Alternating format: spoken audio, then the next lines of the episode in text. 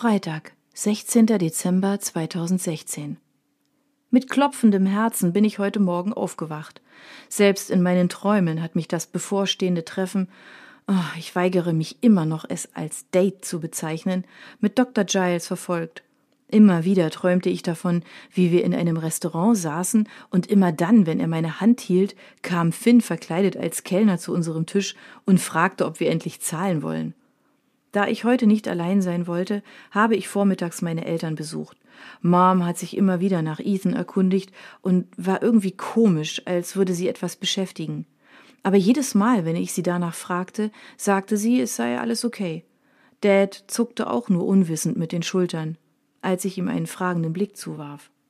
Mittags aß ich zusammen mit Mina in einem mexikanischen Restaurant, danach ging ich mit ins Atelier und schaute ihr ein bisschen bei der Arbeit zu. Ich wollte heute nicht allein zu Hause sein, da ich mich dort nur unnötig verrückt gemacht hätte, obwohl es ja eigentlich keinen Grund dafür gibt. In meinen Augen ist es nur ein Treffen zwischen Bekannten und keineswegs ein Date. Gegen drei Uhr nachmittags machte Mina schon Feierabend. Sie wollte mir anscheinend beim Anziehen und vor allem beim Styling helfen. Natürlich hat sie, als sie meinen Kleiderschrank durchforstete, nur meine besten Sachen hervorgeholt. Aber ich habe mich strikt gewehrt, mich zu sehr für Dr. Giles aufzubrezeln.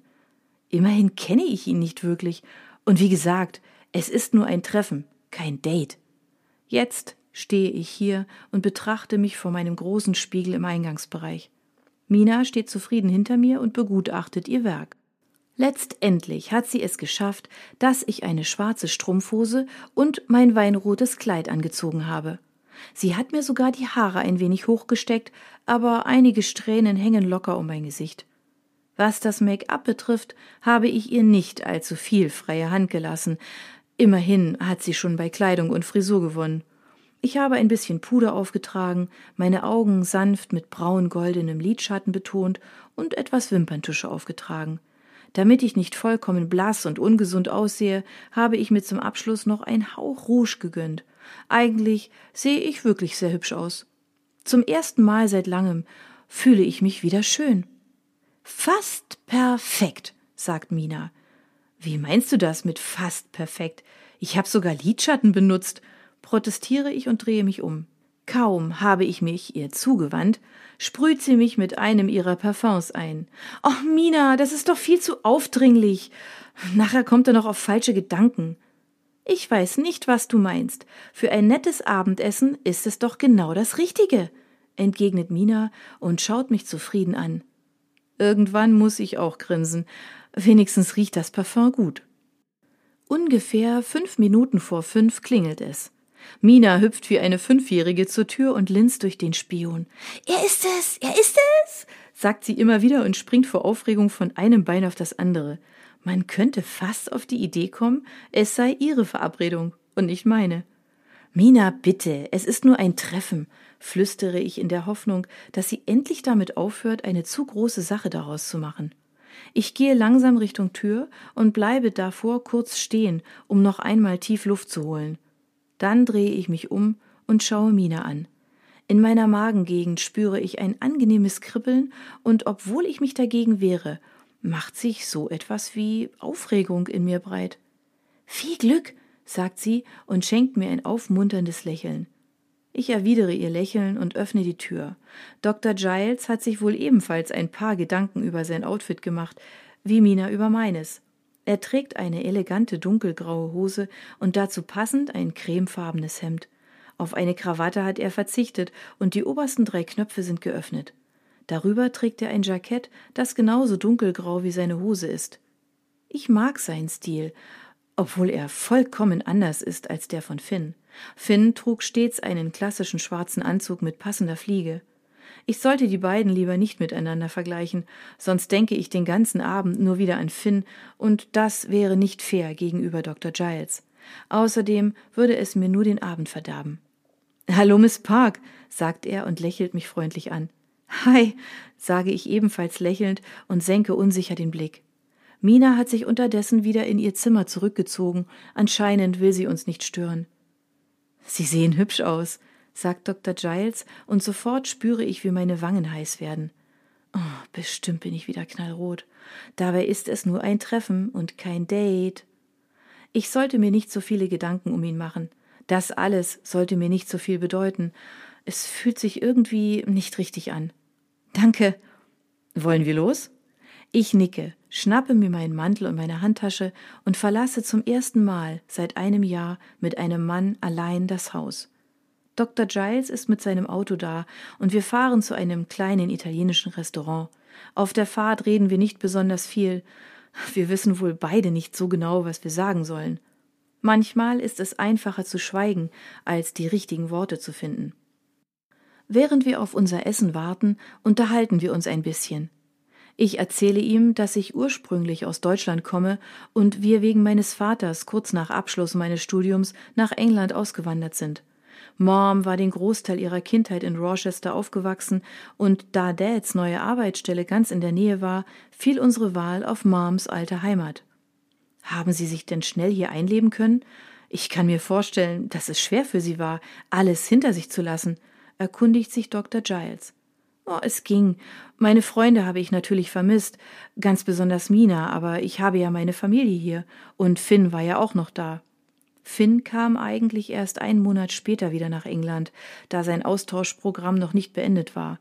In diesem einen Monat hatte ich eine solche Sehnsucht nach ihm, dass ich dachte, die Zeit könne nicht schnell genug vergehen. Jetzt wünsche ich mir diesen Zeitpunkt zurück, denn auch wenn Finn nicht bei mir in England war, er war immerhin am Leben. Als er zurückkam, sind wir direkt zusammengezogen. Zu diesem Zeitpunkt waren wir erst drei Monate zusammen. Damals hatte das zu einigen Diskussionen mit meinen Eltern geführt, aber im Nachhinein bin ich froh, dass wir diesen Schritt so früh gewagt haben. Zeit war kostbar und leider nicht endlos. Bevor ich weiter darüber nachdenken kann, wird unser Essen serviert. Ich habe mich ganz unromantisch für eine Pizza Margarita entschieden, während Dr. Giles etwas bestellte, unter dem ich mir überhaupt nichts vorstellen konnte. Penne con verdure e ricotta. Erst jetzt, als das Essen vor uns steht, erkenne ich, dass es sich um Pennennudeln mit frischem Gemüse und Ricotta-Käse handelt. Anscheinend ein vegetarisches Gericht. Finn hat auch nie besonders viel Fleisch gegessen, aber etwas komplett Vegetarisches hätte er nicht so ohne weiteres gewählt. Mal abgesehen davon hätte er sich in einem italienischen Restaurant sowieso nicht so ein Gericht bestellt, sondern eher wie ich eine Pizza. Mist. Jetzt vergleiche ich die beiden schon wieder miteinander. Woran denken Sie gerade? fragt mich Dr. Giles, der wohl meinen ärgerlich verwirrten Blick bemerkt hat. Ah, ah, nichts, sage ich schnell, vielleicht ein bisschen zu schnell. Das Essen schmeckt wirklich gut, füge ich hinzu. Ja, da stimme ich Ihnen zu, erwidert Dr. Giles und isst weiter. Wie geht es Ihrem Kater? George, richtig? Ja, danke. Es geht ihm wirklich sehr gut, seit er die Medikamente hat. Vielen Dank nochmal. Ich schiebe mir ein weiteres Stück Pizza in den Mund. Keine Ursache, das ist immerhin mein Job, sagt er und lächelt mich wieder freundlich an. Dann treffen sich unsere Blicke, und für eine winzige Sekunde verliere ich mich in seinen schönen Augen. Ich bekomme langsam das Gefühl, dass das Ganze immer mehr in die Richtung eines Dates statt eines Treffens geht. Das war eigentlich überhaupt nicht geplant und schon gar nicht in meinem Sinn. Dr. Giles, ich weiß nicht, was Mina Ihnen alles erzählt hat, fange ich an, aber er lässt mich nicht aussprechen. Bitte nennen Sie mich doch Ian, bietet mir Dr. Giles an. Eigentlich habe ich nicht vor, sein Angebot anzunehmen, aber ich weiß keinen anderen Ausweg. Okay, sage ich ein wenig verunsicht. Ich bin Ka Kate. Ich weiß nicht, warum ich das gesagt habe, aber aus irgendeinem Grund will ich nicht, dass er mich bei meinem richtigen Namen nennt. Ich schätze, ich habe Angst davor, dass er zu viele Ähnlichkeiten mit Finn haben könnte. Oh Mann, ist das kindisch. Ich bin doch kein Teenager mehr. Innerlich schüttle ich verständnislos den Kopf. Kate, der Name gefällt mir. Oh mein Gott, jetzt flirtet er auch noch mit mir. Oder macht er das schon die ganze Zeit? Ich habe vergessen, wie so etwas geht. Was soll ich jetzt bloß machen? Da ich nicht recht weiß, was ich sagen soll, lächle ich ihn einfach an. Aber dann fällt mir doch noch etwas ein, was mich brennend interessiert. Bei dir arbeitet doch dieser Drake Carter, richtig? Verwundert sieht mich Ian an. Ja, wieso? Kennst du ihn? Neugierig mustert er mich. Ja, sozusagen, sage ich, weil ich nicht weiß, ob ich ihm noch mehr erzählen soll, aber dann sprudeln die Worte doch noch aus mir heraus. Ich hab dir doch von meinem Freund erzählt in der Klinik, erinnerst du dich? Ja, aber ich weiß nicht, was das jetzt. Er war's.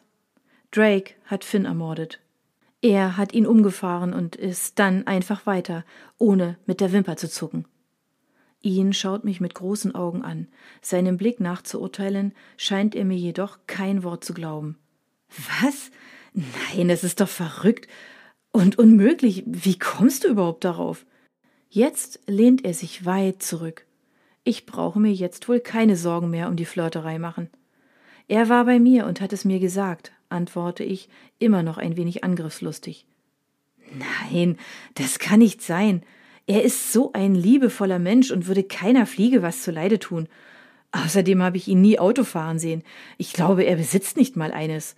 Du musst ihn mit irgendjemandem verwechseln. Ich verwechsle ihn überhaupt nicht mit irgendjemandem. Diesmal spreche ich deutlich lauter als zuvor. Er hat ihn umgebracht, und falls du mir nicht glaubst, kannst du ihn gerne selbst fragen. Du siehst diesen Mörder ja jeden Tag. Jetzt rede ich noch lauter und die ersten Leute drehen sich bereits um. Aber ich kann nicht anders. Langsam kocht die Wut in mir über. Ich kann nicht verstehen, wie man mit so einem Menschen zusammenarbeiten kann, ohne zu merken, wer wirklich hinter der Fassade steckt. Kate, ich denke, wir sollten das Thema lieber lassen, will Ian die Situation retten und bietet mir einen Ausweg an aber es ist bereits zu spät. Wieso? Ist es dir unangenehm oder glaubst du mir einfach nicht? Wütend funkle ich ihn an. Ich weiß, ich sollte ihn nicht mit Finn vergleichen, aber er hätte mir geglaubt. Finn hätte mir immer geglaubt. Ich bin mir sicher, wenn er jetzt hier wäre und ich ihm sagen würde, was für ein Riesenarschloch sein bester Freund ist, würde er mir sogar das glauben. Kate, vielleicht sollten wir gehen, schlägt Ian vor. Offenbar ist er jetzt sauer auf mich, was ich absolut nicht verstehen kann. Wieso ist er sauer, nur weil ich ihm die Wahrheit sage?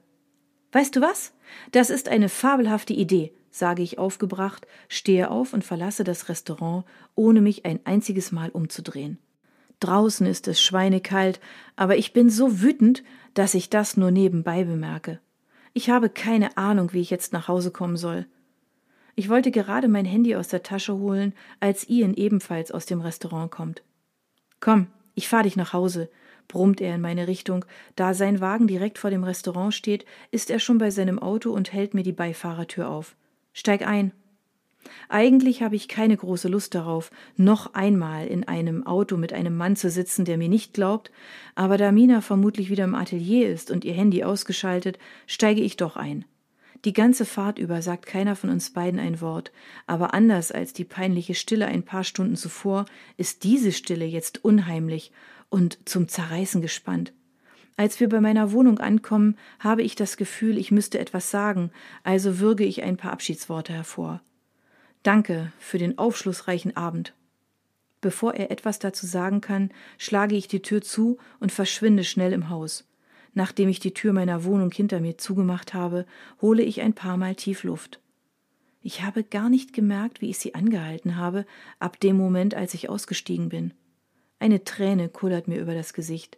Wie auch immer ich mir den heutigen Abend ausgemalt habe, so ganz sicher nicht. Ich habe es mal wieder geschafft, alles zu ruinieren und sitze jetzt wieder alleine da. Und als ob das nicht schon reicht, habe ich einen anderen Menschen, der es nur gut mit mir meinte, dazu gebracht zu glauben, ich sei eine Lügnerin.